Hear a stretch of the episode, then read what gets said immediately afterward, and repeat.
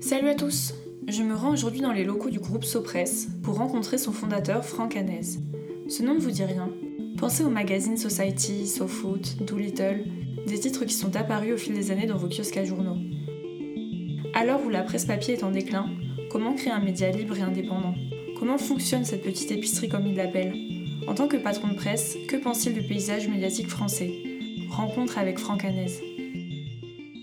Donc bonjour Franck. Bonjour. Alors, euh, pour commencer, comment ça se passe de monter un média libre et indépendant, disponible en format papier, à l'heure où la presse écrite attend bah, se casser un peu la gueule?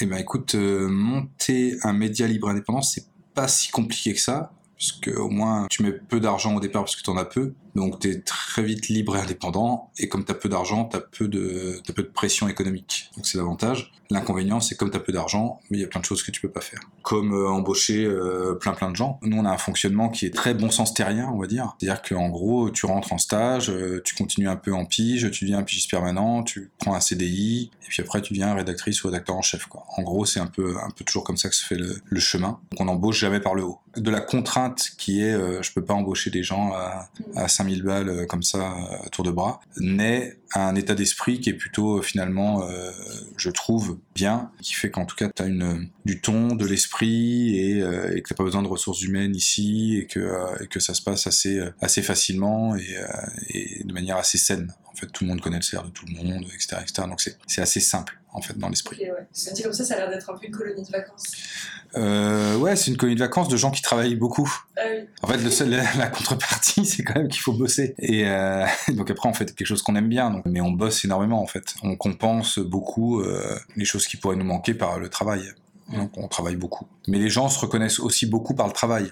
C'est-à-dire que euh, quelqu'un qui glande trop, ici, ce serait compliqué, je pense, parce que les autres lui feraient comprendre que euh, comme toute aventure collective, si tu bosses, s'il y en a un qui bosse moins, c'est le voisin qui bosse plus. Si tu veux que ça se passe bien euh, pour tout le monde, bah tu fais un peu l'effort pour le copain aussi ou la copine pour pour éviter que ce soit lui ou elle qui trime à chaque fois à ta place quoi. Ça a une espèce d'autorégulation qui est, qui est pas mal. Ce qui veut pas dire qu'il n'y a pas des problèmes des fois et qu'il n'y a pas des, des, des, trous dans la raquette. Euh, alors comment est-ce que tu as sorti ton premier titre? Est-ce que tu peux nous raconter? Euh, Alors ça s'appelait Sofa. À l'époque, j'étais étudiant.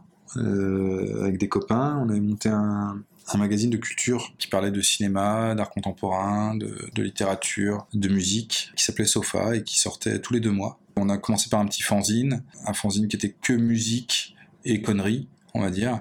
Et puis peu à peu, c'est devenu euh, un magazine. Bon, c'était facile à sortir parce qu'on se payait pas, on était tous étudiants. Donc on faisait ça comme euh, t'en as d'autres qui font euh, des loisirs, quoi. C'est-à-dire que plutôt que d'aller, je sais pas, au salon chicha le soir, bah, nous on, écrivait nos articles. Donc c'était du pur du pur loisir. Je pense que jamais, ni les uns ni les autres, on espérait pouvoir en vivre un jour. Et on a fait ça pendant 7 ans. Et entre-temps, on a lancé SoFoot. Sofa, ça s'est fait de manière assez on n'avait pas de thunes, on arrivait à vendre un peu de pub, on arrivait à vendre un peu les magazines, ça suffisait à payer euh, l'impression, euh, et on avait que l'impression à payer, grosso modo. C'était un magazine de culture, donc en fait, le magazine de culture, tu payes à l'époque, euh, les seuls frais que tu pouvais avoir, c'était des frais de, payer les gens, mais comme nous on se payait pas, ça allait. Le reste, les voyages, etc., etc., pour les reportages, c'était souvent payé par les maisons de disques et compagnie, tu vois, les mecs qui te payaient les trucs. Et à l'époque, nous on était bien contents que ce soit les autres qui payent. On voyait pas le problème déontologique s'en foutait, tu vois. Après, euh, avec SoFoot et avec les autres magazines, on, a refusé les voyages de presse. Bon.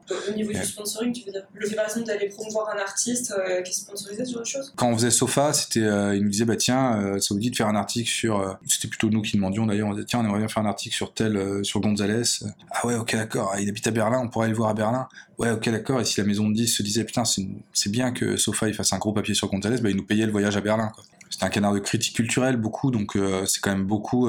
c'est pour ça que ça s'appelait Sofa d'ailleurs, c'était beaucoup de la culture consommée depuis un canapé. Hein. On écoutait la musique dans notre salon, on regardait des DVD, et... parce qu'à l'époque il y avait encore des DVD. Même le cinéma se consommait beaucoup dans le salon, quoi. Et beaucoup de jeux vidéo aussi. Donc voilà, ça s'appelait Sofa parce que c'était une culture... Une culture canapé quoi. En, en, 99, nous, Netflix n'existait pas, etc., etc. Et pourtant, on avait déjà compris que la culture se passerait beaucoup dans, dans un canapé. Enfin, on a lancé SoFoot après en parallèle, on a continué Sofa, puis au bout d'un moment, Sofa perdait de l'argent, donc euh, ça devenait un peu ridicule de perdre de l'argent euh, un truc qui en plus ne payait pas les gens. Ça servait à rien de le maintenir. On a, on a quand même toujours une, cette tradition ici, c'est que si quelque chose ne marche pas, on l'arrête. Quoi. vous forcez pas, vous, vous essayez pas de non. faire ce genre de choses Non, parce qu'on aime bien faire les choses comme nous on les fait, et que euh, le problème, on va dire, des investisseurs extérieurs, ce qui est, et ce que je comprends d'ailleurs, c'est une logique, c'est qu'ils veulent une rentabilité. Nous, on est moins sur la rentabilité. Il n'y a pas de dividende dans cette boîte. La rentabilité, pas le nerf principal de la guerre. Il faut qu'on arrive à rentrer euh, à peu près dans nos frais à un moment donné. Si on perd de l'argent tous les ans, on va arrêter parce qu'on n'aura pas d'argent à mettre. Mais en tout cas, on se met pas la pression de gagner de l'argent ou de gagner beaucoup d'argent. Parce que c'est souvent ça quand on dit à la rentabilité, c'est pas d'arriver à zéro en fait, hein. c'est d'arriver à plus X pour que les actionnaires se répartissent l'argent. Nous, c'est pas le cas. En tout cas, c'est pas l'objectif premier. Et ça nous permet de faire des choses euh, des fois comme on a envie de les faire avec des fois parfois plus de gens pour les faire ou plus de frais euh, en voyage, en ceci, en cela. Mais du coup, on a l'impression de faire du travail de meilleure qualité oui, quand on travaille comme ça.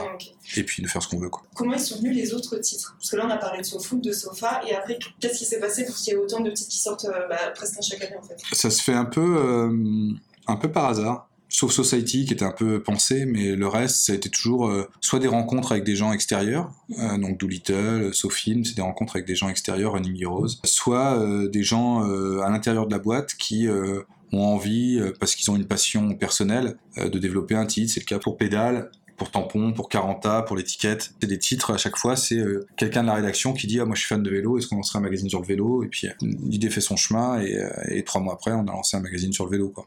En tout cas, c'est des choses sur lesquelles on a l'impression d'avoir quelque chose à dire ou à raconter. Et donc, on te l'a beaucoup demandé, beaucoup, beaucoup. Mais c'est quoi la recette pour sortir bah, un canard euh, qui soit euh, qualitatif? À part la passion Bon, il n'y a pas vraiment de recette, hein, il y a le travail. Hein. C'est, une recette que tout le monde connaît. Hein.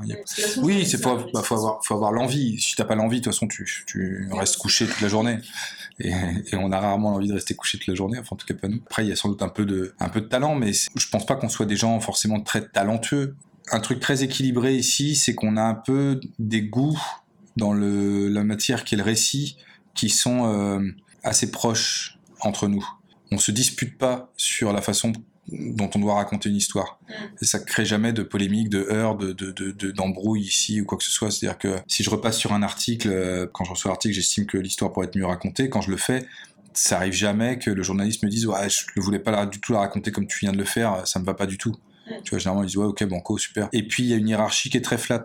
T'as pas 10 000 chefs de rubrique, t'as pas euh, d'adjoint, c'est pas pyramidal, c'est très plat. Donc, euh, euh, moi, je peux me retrouver à écrire pour un canard et que ce soit Stéphane qui relise mes papiers. C'est un système assez simple, assez évident. Et puis, il n'y a pas de combat pour arriver en réunion dire ouais moi je suis la rubrique internationale, je devrais avoir quatre pages, pourquoi j'en ai que trois? Ah parce que la rubrique culture elle prend quatre pages, mais pourquoi la rubrique culture elle aurait plus de pages que la rubrique internationale? Parce qu'en vrai nous on a un sujet plus important. Ouais mais en culture il y a J. Armanet qui sort un disque, tu te rends pas compte? Oui mais j'en ai rien à foutre de J. Armanet. Tu vois, oh là là. Vous avez pas les, débats de entre journalistes Ah compliqué. Et je vois une différence entre l'orgueil et l'ego. De toute façon, à partir du moment où tu fais un magazine, tu lèves le doigt et tu dis écoutez, regardez ce que j'ai, lisez, j'ai quelque chose à vous raconter t'as une part d'orgueil, forcément. On est orgueilleux, mais c'est pas mal placé, en tout cas pour les relations entre nous. Ça, c'est assez sain. Ça n'a pas été pensé, ça n'a pas été écrit, ça n'a pas été charté, ça n'a pas été réfléchi. C'est venu naturellement, en fait. c'est une évidence. Et ouais, il y a un principe de, d'évidence. Donc, financièrement, est-ce que tu peux nous faire un petit tableau de qui possède quoi chez Sopress et qui sont les actionnaires euh, ouais il y a une maison mère qui donc Sopress, qui est possédée donc à 30 et quelques pourcents, je sais plus exactement, par mois. J'ai deux camarades qui ont 23% chacun, qui sont euh, les deux qui ont mis 150 euh, euros au début de l'aventure euh, avec moi et qui ont collaboré au début et qui sont assez vite partis vers leurs propres aventures personnelles parce qu'au début on se payait pas, donc tu pouvais décider de continuer ou tu pouvais décider d'avoir un vrai métier. Après tu as Stéphane Régis qui est le directeur de la rédaction de Society qui doit avoir 4% je pense, un truc dans le genre. Après, tu as un pool de plein d'actionnaires qui ont entre 1 et 2%, euh, parmi lesquels tu as donc beaucoup des, enfin pas beaucoup, que des amis de la maison, on va dire. Donc des gens qui ont mis de l'argent après avoir reçu un SMS en 2015, puisque l'augmentation de capital s'est faite en 2015, qui leur disait en gros, euh, est-ce que tu veux mettre 100 000 balles dans Sopress et tu les reverras jamais, c'est le plus mauvais investissement de ta vie? Et qu'on dit oui. ça existe. Je sais pas, ils ont jamais touché l'argent depuis, hein, donc euh, je sais pas s'ils le regrettent ou pas, mais non, a priori. Non, mais non, je crois qu'ils sont contents de participer à l'aventure et, nous, on est contents qu'ils soient avec nous et, c'est cool. Et j'espère d'ailleurs qu'un jour, ils en, ils, en retireront euh, les subsides et, euh, et, ils le mériteraient parce qu'ils ont mis de l'argent et, sans eux, on, on serait pas là. Et du coup, que des petites mains. Ouais, et après, enfin des petites mains, plein de petits actionnaires. plein de petits actionnaires, ouais. Et, ok, donc c'est assez parce qu'il n'y a pas un gros actionnaire à la Bolloré, quoi. Non, on n'a pas un. Non, non. Pas non. encore. Et puis surtout, on veut pas. Non, ben non, si on pre- sinon on fait autre chose. Enfin, si ça devait arriver, euh, si quelqu'un devait euh, racheter euh, cette boîte, euh, je crois qu'on préfère tous démissionner et, et faire notre, nos aventures à nous, quoi. C'est pour ça qu'il n'y a pas de dividende d'ailleurs euh, jusqu'à maintenant, c'est que euh, l'argent qui est généré par cette boîte est, redistribué et permet d'embaucher des nouvelles personnes, permet de créer des nouveaux projets, permet de lancer des magazines ou d'autres choses, ou de monter un label de musique, ou de produire des films. C'est ça qui, est, qui fait qu'on continue à pédaler, c'est parce qu'on réinvestit l'argent qu'on gagne en fait. Moi je pourrais partir aux Bahamas tous les ans, euh, me verser des dividendes et puis fuck off quoi. C'est pas l'esprit de la boîte. Puisque l'esprit n'est pas celui-là, ça peut pas être le cas avec un actionnaire important, un actionnaire qui aurait, euh, je sais pas combien, 30-40% du, du capital ici. Ouais. C'est impossible en fait. Parce que lui, il va demander des dividendes. Il peut pas, tu peux pas investir. Bolloré, pas Bolloré, peu importe, en vrai. C'est juste à partir du moment où tu prends beaucoup de parts d'une boîte et que tu mets beaucoup d'argent, parce que forcément ça coûte cher, bah tu veux un retour, c'est normal. Tu vois, je, je me mets à la place du mec, le mec qui- qui lâche euh, 4 millions ou 5 millions, euh, bah il veut, retrouver son argent. Quand tu lâches 100 000 euros et que c'est dans tes cordes, c'est déjà beaucoup d'argent, 100 000 euros. Et ceux qui l'ont fait, je leur suis euh, éternellement reconnaissant, mais euh, ça les a pas euh, empêchés de vivre. Ils ont fait un investissement de cœur, on va dire. Et donc cet investissement de cœur, c'est bien si on peut leur rendre, et plus évidemment que ce qu'ils ont mis un jour, et, et on le fera, mais ils n'ont pas risqué un truc, et donc du coup c'est pour ça qu'ils me demandent jamais de dividendes ou quoi que ce soit, et que j'ai pas de pression Mais de leur pas part. Pas du tout. Bon, même si il y a 15 ans. Maintenant, maintenant, Franck, faut que ça crache, quoi. Jamais personne ne m'a dit ça, en fait. Ouais. Et encore heureux, enfin, parce qu'on le fait pas comme ça, et, et c'est pas le but, et que, et que j'ai été très clair dès le début, en fait. Je sais pas, j'aurais pas vendu un truc, j'aurais pas dit, eh, mets 100 000 balles, tu vas voir. Tu vas retrouver, l'année prochaine, tu auras 150, et dans deux ans, tu auras 200, et non. Non. On travaille déjà pour nous, c'est déjà bien. On n'a pas envie de travailler pour euh, Pour quelqu'un d'autre. On s'en- fout, quoi. Euh, alors, comment est-ce que vous gagnez de l'argent, que ce soit les abonnements, la pub, tu vas me dire un peu. Et si je dois utiliser des termes plus commerciaux, Mhm. euh, c'est quoi votre modèle économique? Bon, c'est un modèle assez simple. Hein. euh, Tu sais, c'est la petite épicerie. Hein. Tu vends des magazines et euh, et il y a des gens qui payent pour le magazine, ça te fait des recettes. Tu, tu vends des abonnements, ça te fait des recettes. Et tu vends un peu de publicité à l'intérieur du magazine, ça fait des recettes. Quoi. Toi, tu viens de la publicité, tu as l'air de t'en servir et de la mettre à profit, justement. Moi, j'ai pas de problème avec la publicité. Ouais. Bah, j'ai travaillé avec Culture Pub. euh, je- Ce serait bizarre de dire que j'ai un problème avec la publicité. J'en produis et tout. Donc, ça- non, moi, ça me fait marrer. J'ai pas de soucis. C'est partie du monde dans lequel on vit. Donc, si je voulais pas de publicité, j'irais bien en Corée du Nord. Quoi. Non, mais c'est vrai. Tu veux pas de publicité, euh, refusons le système. Mais du coup, euh, refusons vraiment le système en fait. Tu vois, soyons vraiment euh, jusqu'au boutiste quoi. À partir du moment où euh, il y a un système capitaliste qui est mis en place, qui est ce qu'il est, avec ses défauts, ses qualités, pas décider de vivre dans une économie communiste aujourd'hui. On vit dans un système capitaliste. Il y a des publicités, il y a des publicités. Bon, il y en a qui sont meilleures que d'autres. Il y a des produits qui sont meilleurs que d'autres. Il y a des, des entreprises qui sont plus, euh, euh, qui ont plus de valeur que d'autres. Mais euh, j'ai pas de problème avec la publicité. Du coup, euh, c'est juste qu'il faut que ça soit, enfin, qu'il n'y ait pas d'ingérence dans la rédaction. Ouais. C'est-à-dire que c'est déjà arrivé, hein, des annonceurs qui disent Ah, vous avez écrit cet article, on retire nos, nos investissements médias. Bien sûr, c'est arrivé plusieurs fois. Eh bien, retirez vos investissements médias. Avec quel type, sans dire de nom, mais juste quel type plutôt euh, Tout. du sport, de, de la mode il y a eu de tout, de la mode, euh, du sport, euh, des médias, de tout. Et ça arrivera euh, demain encore, c'est normal. Ça plaît pas euh, toujours aux gens quand ils lisent un article qui est déplaisant sur eux. Ça arrive des fois sur des conneries, euh, des trucs, je vais dire un truc qui est daté, euh, je peux en parler, mais par exemple, un jour, on a fait un article sur. euh, je sais pas pourquoi on s'est mis à faire un article sur Umbro, sur une marque. On, on parle rarement des marques, mais bon, dans SoFoot, on a fait un article sur le fait que euh, le succès de, du, d'Umbro venait en grande partie, enfin venait en partie du procès de Guy Georges qui avait porté un Sweet Umbro euh, à ce moment-là et que c'est ça qui avait fait décoller les ventes de Sweet Umbro. Quoi. Bon, c'était un fait. Ça n'a pas plu à Umbro, qui est un, un- une marque qui mettait beaucoup d'argent dans SoFoot à l'époque. Ouais, parce que Guy Georges, c'est qui ça? C'était le tueur en série de l'Est parisien. Ah, ok. Je savais pas ça. Bon, bah. Ok, je comprenais pas la Ouais, ça a déplu. Et Ils ont retiré tous leurs investissements pendant, pendant deux ans, quoi. Bon, bah, j'ai eu la discussion il y a pas longtemps avec une agence média d'ailleurs, qui me disait ouais, avec tout l'argent qu'on vous donne. J'ai dit ah non non, il y a une erreur de, il y a une erreur lexi- de champ lexical. Mm. Vous me donnez pas de l'argent. Vous mettez des publicités dans nos magazines. C'est pas un don euh, pour aider la presse. Vous faites ça parce que on a des lecteurs et que ces lecteurs euh, vont voir vos pubs et vont acheter les produits. Me dites pas que vous me donnez de l'argent. Vous me donnez pas d'argent. Vous payez pour un service qui est de mettre une page de pub dans un magazine. Voilà. Après, si effectivement vous considérez que parce que vous mettez de la pub dans notre magazine, on vous doit quelque chose, non. Et, au niveau de, ce que vous gagnez comme argent, donc au niveau de, la répartition abonnement pub, comment tu divises à peu près, tu sais? La pub, ça fait 25% du chiffre d'affaires. Ouais.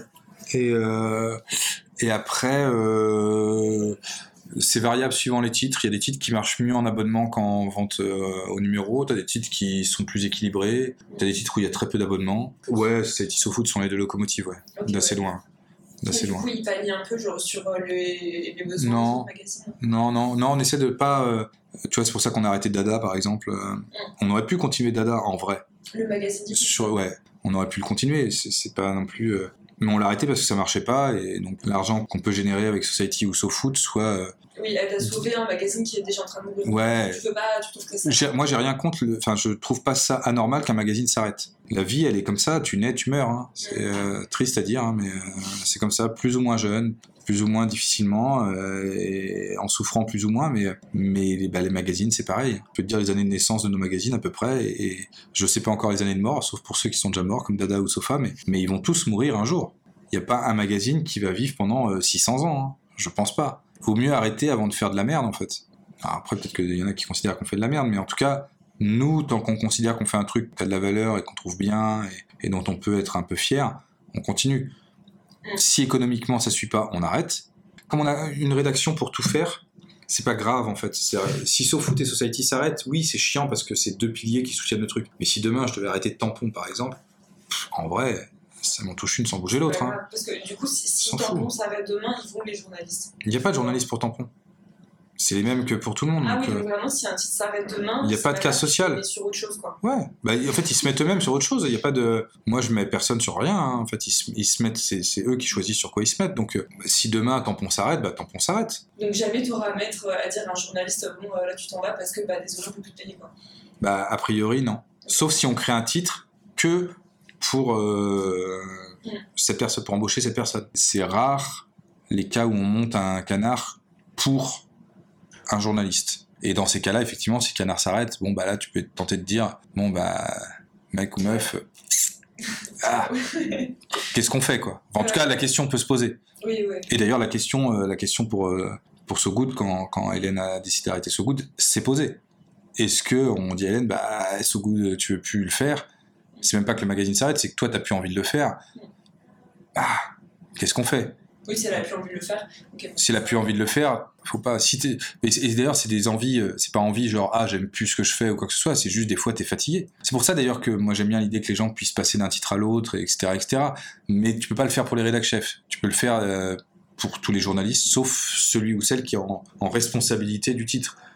Euh, lui, t'es obligé qu'il gère le titre quand même au moins pendant un laps de temps. Donc faut pas que chaque mois ils se disent oh j'ai plus envie de le faire finalement sinon c'est relou. Mais par contre des fois quand tu le fais pendant 2-3 ans bah, des fois t'es, t'es...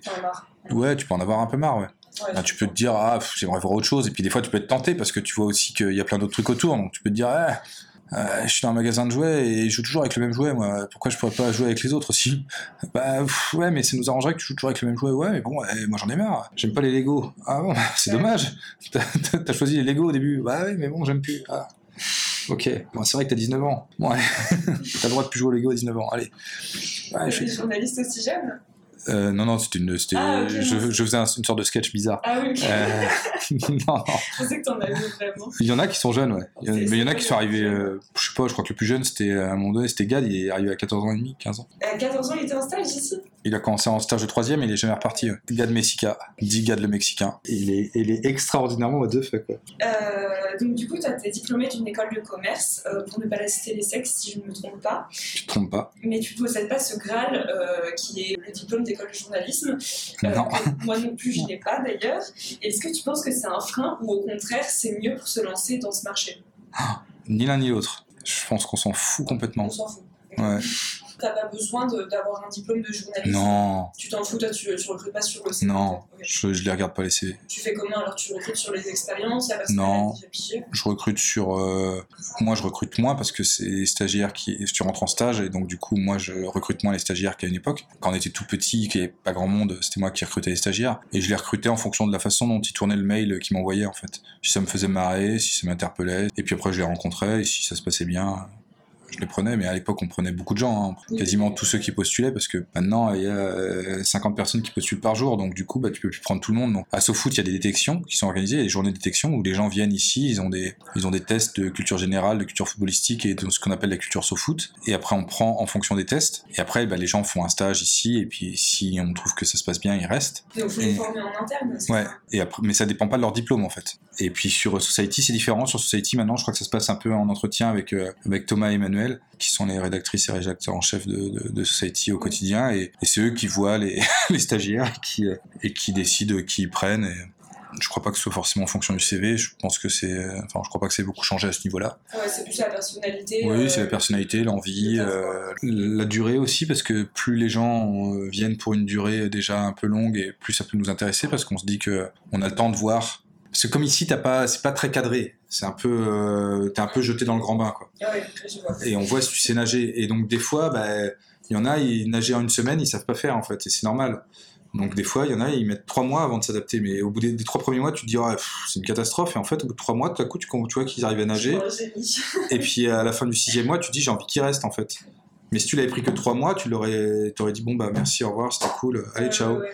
Et bah ici, c'est un peu comme la fac. T'as envie de faire ta place et c'est pas évident. Des fois, t'es un peu maladroit. Des fois, t'en as qui sont arrivés qui étaient très grande gueule et qui se la racontaient à fond, ce qu'il faut surtout pas trop faire ici. Mais, mais en même temps, ça devenait un peu marrant presque. Et puis à la fin, tu te rends compte qu'en fait, c'est des gens euh, super et, et qui restent. Il y en a qui sont là depuis 15 ans et qui sont rentrés, qui sont arrivés comme ça, pourtant qui sont arrivés où tu te dis, oh, pff, ça a jamais marché. Il y a un principe de sélection naturelle, en fait. Qui est un truc de, ouais, de chimie, quoi. Est-ce que ça prend, est-ce que ça prend pas? Il n'y a pas de, y a pas un critère, il n'y a pas une grille d'évaluation, il n'y a pas, il y a pas d'entretien d'évaluation ici, tu vois. Oui, c'est plus au feeling, donc de la passion, de- du taf, Ouais. de voir si ça, si ça marche Si ça fit. les valeurs de l'entreprise. Ouais. T'as un peu de tout ici, t'as des gens qui viennent de banlieue, t'as des gens qui viennent de Paris, t'as des gens qui viennent de province, t'as des gens qui viennent, t'as des gens qui sont timides, t'as des gens qui sont très extravertis, t'as des gens qui sont euh, qui ont des parents qui ont un peu de thunes, t'en as qui ont pas de thunes. Faut te euh, mélanger à un truc qui est pas. euh, c'est plus facile quand t'es dans des milieux un peu euh, un peu clos. Quand tu arrives dans une école de commerce, tout le monde se ressemble un peu, tout le monde a les mêmes codes. Nous, c'est un peu bordélique en vrai. Comment tu comment tu nages là-dedans quoi? Dans la couverture de tes magazines, euh, est-ce que tu as déjà ressenti des pressions de la part de personnalités, de groupes d'influence ou quoi? Et là, je pense notamment euh, à, comment il s'appelle, Thierry Roland. Ah oui. Est-ce d'autres exemples euh, Pression, c'est pas une pression, il m'a insulté après la couve du premier numéro. ouais. Ah oui, donc t'as jamais eu de vraie pression? Parce que bon, juste pour Non. l'histoire de Thierry Roland, tu l'avais mis en couve? Ouais, on l'a mis en couve avec, Ouais. euh, je sais plus ce qu'il disait, euh, en disant qu'il fallait faire taire les commentateurs sportifs euh, qui racontaient des conneries. Ok. Je sais plus comment c'était formulé. Et il m'a appelé après la sortie du numéro en me disant ouais, vous savez pas qui je suis. Moi je vais. Sauf foot c'est mort. euh, vous allez mourir. Je vais. Ouais, je vais vous griller, etc., etc. Et en fait, bah, euh, il a rien grillé du tout quoi. Ce qui est terrible, c'est que euh, sur le moment, je, je me rappelle, j'étais au téléphone avec lui, il m'appelle, il, m'insulte et tout. Je lui dis ouais, pff, merci, j'ai mon édito numéro 2 et puis ciao quoi. Et puis je raccroche, puis ouais, puis j'ai écrit le truc en édito numéro 2. Mais en vrai, le mec, j'avais de l'affection pour lui parce qu'il avait un truc. euh, J'aimais bien, j'aimais bien ce mec-là. euh. Mais en fait, ce qui était mar... ah, il avait des côtés très franchouillards, horribles, euh, un peu, euh, tu vois, raciste de base, Oui, etc. ouais. Gros beauf. mais il avait une passion folle pour le foot. C'était vraiment un enfant. En fait, il avait un côté- un côté enfant que j'aimais beaucoup. Mm. C'était plus jouissif de regarder un match commenté par Thierry Roland que plein d'autres matchs commentés par des gens qui étaient plus froids et plus à distance du sujet. Lui, il avait un truc de passionné, quoi. Et moi, j'ai toujours respecté quand même ce truc de passionné. C'est pour ça que, par exemple, dans des registres complètement différents, mais euh, j'adore Patrice Bardot, euh, ici, qui est, rédacteur de Tsugi, qui est un- passionné de musique, euh, comme JD Beauvalet, qui était euh, aux. Et JD, moi, je l'ai pas rencontré 500 fois dans ma vie, mais les fois où je l'ai vu, et tu discutes avec lui, tu te dis, ce mec, il, il a, euh, je sais pas, 45, 50 ans, 55 ans, il parle de musique comme s'il en avait 15 en fait. J'adore ça. J'adore ça parce que moi-même je suis plus toujours capable de faire ça en fait. Garder ce côté euh, ouais premier degré et très fan et très euh, et tu vois JD encore je suis- moi je suis vachement sur les réseaux sociaux et putain il poste euh, les anniversaires des, groupes qu'il adore et c'est dingue c'est génial enfin c'est il est vraiment il adore ça quoi et je trouve ça vachement bien de garder cette pureté là et vachement chouette alors que quand même t'as quand même beaucoup de choses dans une vie qui fait qu'à un moment donné t'es tenté de perdre un peu euh, finalement de choper un peu de cynisme par rapport Ouais, à ce que ouais. t'aimes Peut-être plus sarcastique, plus froid, plus Ouais. formel et tout, non, carrément. et lui, il- enfin et lui, Patrice ou, ou Thierry Roland, dans des registres vraiment très différents, hein, je les compare pas et je dis pas que c'est la même chose, mais il y a quand même ce truc de pureté qui était, qui était chouette chez Thierry Roland. Même si c'était un gros beau raciste. Euh, alors pourquoi c'était important pour toi de créer des médias indépendants, donc qui sont libres et payants dans un contexte où les gens ils veulent plus payer, de- ils veulent lire la presse gratos quoi. C'est marrant parce que là, il y a pas longtemps, on, on- je discutais avec un, un partenaire ici euh, sur le financement d'une enquête dans le cadre de potentiellement en faire après derrière une série ou quoi que ce soit et donc euh, de rentrer en financement dès l'enquête. C'était la première fois que je le faisais, alors que ça fait 20 ans qu'on fait des magazines. Enfin, la première fois, j'ai calculé ce qu'allait coûter cette enquête. Et alors? Bah, ça coûte très cher. Et tu te dis, mais si tu le vends pas, si je vends pas le magazine derrière, l'enquête pour la faire, ça va nous coûter, ce que ça va nous coûter réellement, ça va être entre 130 et 150 000 euros. C'est à l'étranger ou c'est en France? Non, c'est en France. Ok. Ah oui, donc c'est quand même cher. ouais. Et c'est une enquête qui coûte entre 130 et 150 000 euros à faire, si tu veux la faire correctement. Et t'as aucune garantie de résultat. Tu sais pas ce que ça va donner. Tu pars de zéro et puis tu essaies d'arriver à, un- à un point B, quoi. Mais si tu vends pas le canard derrière, qu'est-ce que t'en fais tes 150 000 euros je, je- Enfin, je, je veux bien, mais je connais pas le système. C'est pas, c'est pas que je veux forcément faire payer les gens. Moi, si je pouvais leur offrir, je leur offrirais volontiers. Mais comment je fais pour euh, payer les gens? Oui. Les journalistes, il faut bien que je les paye. En plus, on se paye pas non plus des milliers des cents, tu vois. On pas... Mais quand même, faut se payer un minimum, quoi. Surtout quand tu vis à Paris, en plus. Donc, euh, Ouais. si mes rentrées, c'est que de la pub, je suis mort. Parce que si tes rentrées, c'est que de la pub, et que t'es sur un sujet sensible, t'es sur un sujet qui a pas de... où il n'y a pas de sensibilité, euh, je veux dire politique, mais au sens très large du terme, bon, bah, si tu veux. Mais à partir du moment où tu traites de société, en l'occurrence, par exemple, pour Society, mais tu peux pas euh, dire aux gens ça va être que la pub qui va financer le truc. Parce que si c'est que la pub, bah, la pub elle dicte ce qu'elle veut. Et du coup, t'es- t'as plus d'indépendance. C'est fini quoi. Ouais. Si tu veux avoir de l'indépendance, faut que tu aies des lecteurs qui payent. Et si tu as des gens qui payent, tu peux dire à un annonceur qui te dirait Ok, moi je veux bien venir, mais à une condition, vous écrivez des choses bien sur moi. Tu dis Bah non, j'ai mes lecteurs, je suis désolé, merci, au revoir. Ouais. Si t'as pas tes lecteurs qui payent, et là tu t'entends euh, le petit de ton pote qui est en train de pleurer et tu dis ah il va être orphelin, putain merde. Bon allez ok d'accord, je vous le fais votre truc. Ouais. Tu vois, en fait c'est juste savoir pourquoi tu le fais. Le plus beau compliment qu'on nous fait nous sur Society, c'est quand on nous dit ah j'ai lu Society du début à la fin. C'est le plus beau compliment qu'on puisse nous faire. Bah ouais, tu te dis génial, on a fait un truc et en fait les gens l'ont lu de A à Z, c'est super. Tu, tu le fais pour ça. Et donc du coup bah voilà faut que les gens payent pour ça. Parce que sinon tu peux pas payer les gens pour le faire. Et du coup ton magazine après il est mauvais. Et après ils le lisent pas en entier parce qu'ils trouvent que c'est de la merde. Donc toi, tu es présent dans le secteur de la presse, mais aussi dans la musique, le cinéma, la production vidéo.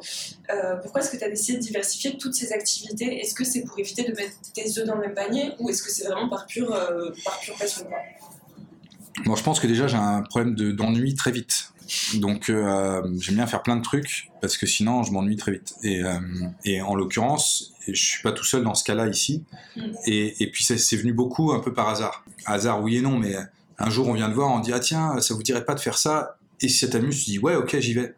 Donc c'est du hasard sans être du hasard, c'est de l'opportunité on va dire. J'appelle pas ça la diversification. Parce que la diversification ça veut dire que tu montes une marque, euh, par exemple Society, et tu dis ok j'ai cette marque qui est devenue forte, je vais en faire des podcasts, je vais en faire euh, des, euh, des t-shirts, je vais en faire euh, des vélos euh, urbains, euh, je vais en faire euh, des, des, des événements, je vais en faire des lieux de vie, je vais en faire voilà. Nous en fait c'est comme si on avait planté plein d'arbres et la prod est pas liée à SoFoot, à Sofa, à SoFoot. Ça n'a aucun rapport. Non, aucun rapport. Il n'y aurait pas eu SoFoot, on aurait sans doute fait la prod aussi, peut-être. euh, voilà, il se trouve que parce que ma femme est réalisatrice, euh, j'ai des potes réalisateurs, qu'à un moment donné on dit ah ça vous dit de faire des pubs machin, on dit ouais ok d'accord super boum paf on y va, on les fait et ça nous amuse et on le développe.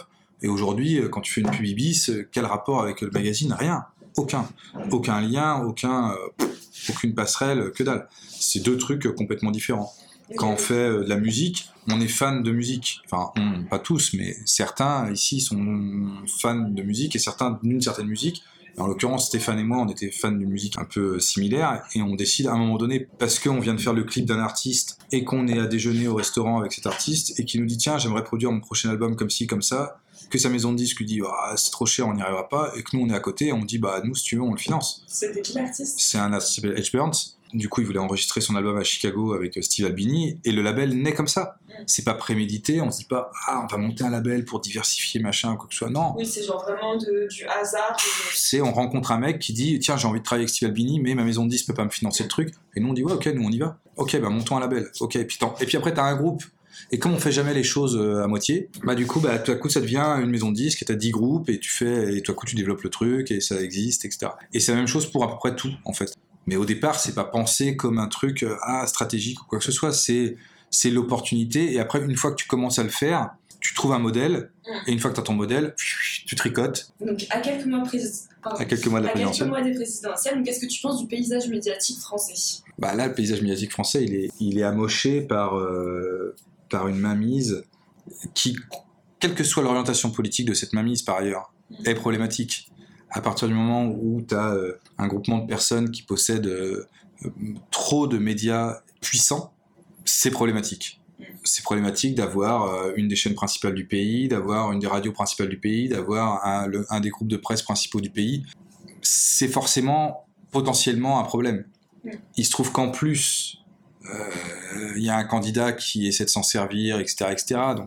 c'est la pire des configurations, quoi. Dans un paysage médiatique qui par ailleurs est affaibli par la crise économique et par le coronavirus et par tout ceci, etc. Donc un, un paysage médiatique qui a vachement souffert, c'est un peu problématique. Après, euh, c'est notre faute. Enfin, je veux dire, c'est, je jette pas la pierre à lui en l'occurrence. Je reproche aux gens de ne pas être capables de garder euh, leurs médias ou de préférer euh, faire de l'argent plutôt que de fois de, de, de mourir dignement. Plusieurs fois, tu as décidé d'arrêter la publication de titres faute de succès. Donc pourquoi? C'est arrivé deux fois, euh, Sofa et Dada. Bah parce qu'il n'y a pas de succès. Il n'y a pas assez de succès pour que ça soit économiquement euh, rentable. Rien de, de, de, maintenir en vie un truc qui, qui, qui ne marche pas. Et tu t'es jamais dit pourquoi pas faire, euh, je sais pas, un Kiss Kiss Bank Bank pour essayer de sauver euh, le, le, média?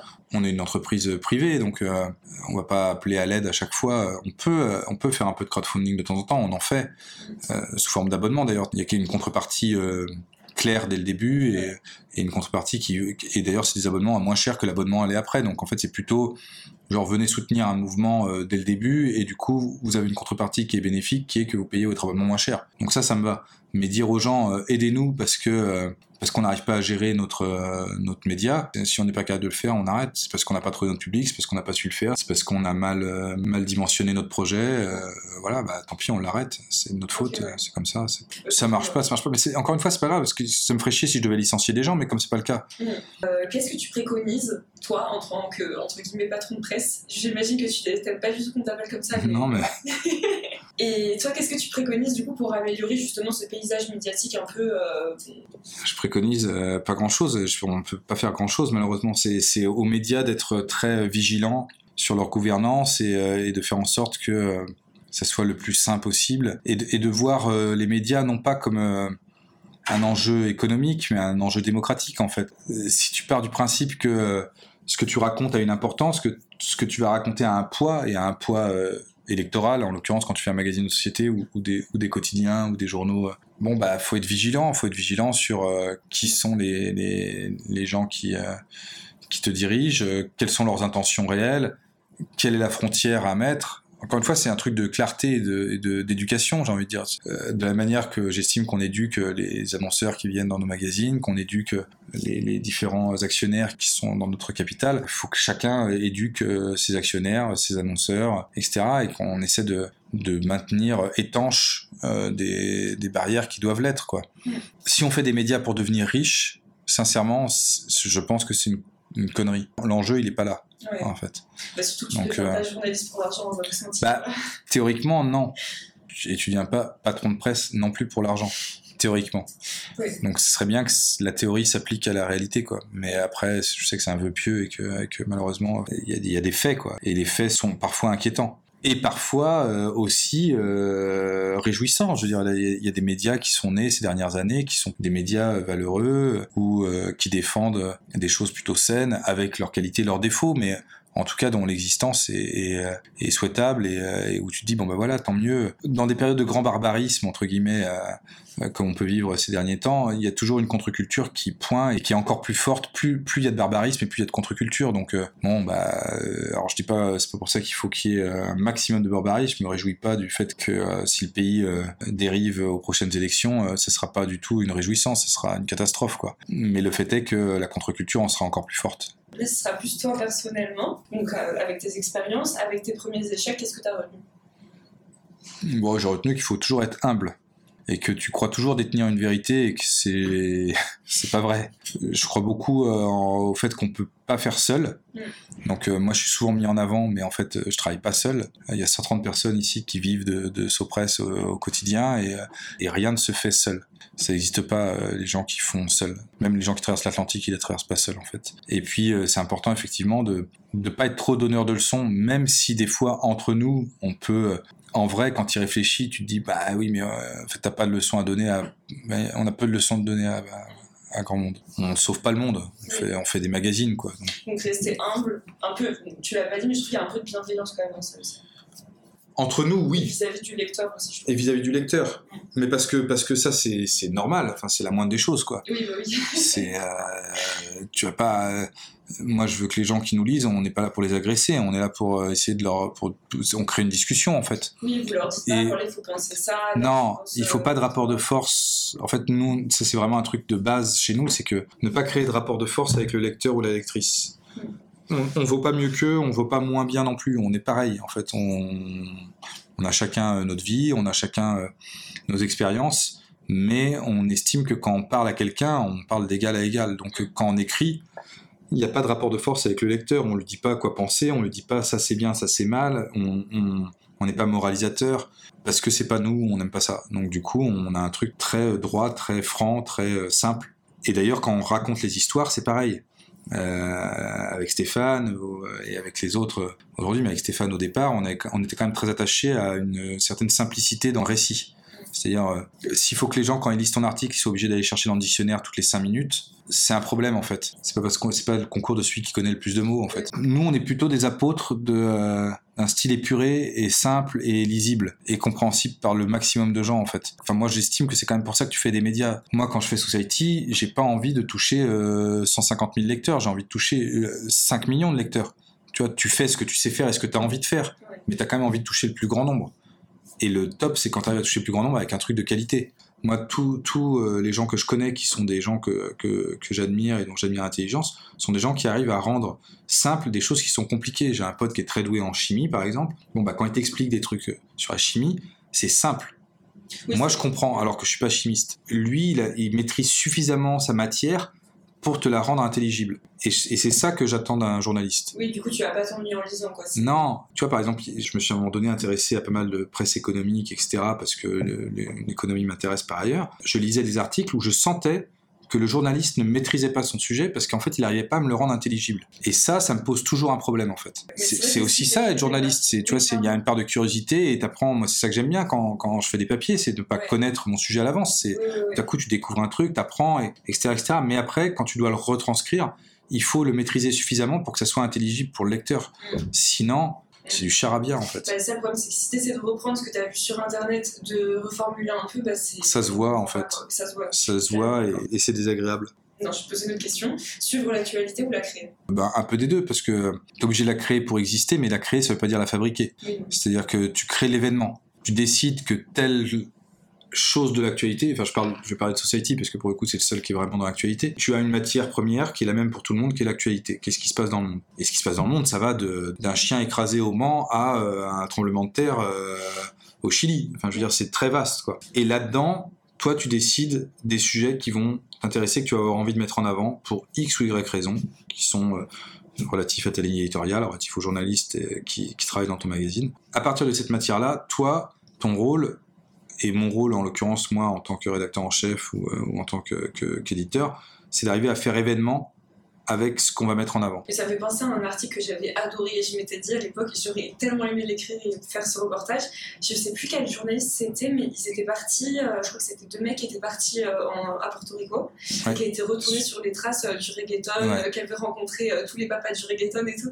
Et j'ai vu cet article-là, j'étais en mode, mais incroyable, parce que tu vois, au final, c'est même pas l'actu chaude. Non, non, mais c'est par contre, c'est quand même de l'actu parce qu'on Ouais. le fait au moment où le reggaeton revient, et le reggaeton revient tous les 5 ans, donc ou 10 ans. On n'est jamais parti, mais c'est un autre débat. Oui, c'est un autre débat, mais en- disons qu'il a, il a, il a ses, ses- ses heures de gloire et, et, et- et ses traversées du désert. Et au moment où il a son heure de gloire, on se dit, bah, ça serait intéressant, justement, de raconter que qu'il y a des racines et que c'est pas, et que c'est pas euh, juste un truc comme ça qui Ouais, sort de nulle part. euh, dessus. Et tu décides que ça, c'est l'actualité que tu as envie de raconter. Et euh, qu'est-ce que tu recommandes à des jeunes qui voudraient monter leur propre média? Aujourd'hui en 2021 Non, chacun est très différent, donc euh, je pas vraiment de conseils à donner. euh, je- je- je- J'en ai, j'en ai peu suivi par ailleurs, donc j'ai du mal à en donner beaucoup, mais euh, faut, faut, faut pas avoir peur du travail. En fait, c'est juste ça. C'est juste que quoi qu'il arrive, ça va être du boulot. Euh, Monter un média, il y a rien de simple. En fait, c'est pas compliqué en soi. Ça demande pas forcément beaucoup de- d'argent. Monter euh, des podcasts, c'est pas très compliqué, ça coûte pas très cher. Euh, faire un magazine, ça coûte pas très très cher. Ça demande beaucoup beaucoup de travail.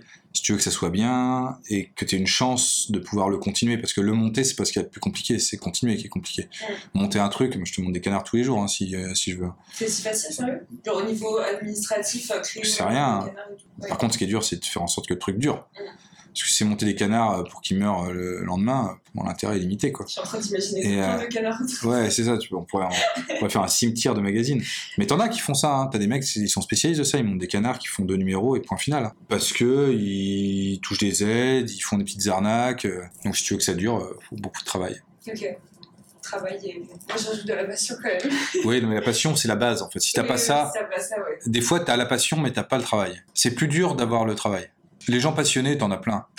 Mais ils sont passionnés des fois, mais ils, ils ont pas conscience que pour euh, que leur passion devienne, euh, se concrétise, Il faut bosser, ouais. ouais, il y a un moment donné, il va falloir taffer. ouais. On n'a rien sans rien. Euh, On dirait un discours de vieux con, putain. Moi, on m'offrait une orange à Noël, c'est pas vrai, en plus j'étais gâté. J'étais gâté comme tout à Noël. J'avais tous les jouets que je voulais. Ce qui était compliqué, c'est de refaire les paquets cadeaux avant le vrai Noël. Bah oui, je le refaisais pour pas que mes parents sachent que j'avais joué avec les jouets avant. Ça m'est déjà arrivé, je me rappelle, quand je recevais des jeux vidéo, quand ils m'offraient le jeu vidéo à Noël, j'avais déjà fini le jeu en fait avant. ah, Mais ouais. sauf que moi, je trouvais les cachettes et je jouais au cadeau le soir, et après je le remettais dans, dans la cachette, parce que j'arrivais pas à m'en empêcher en fait.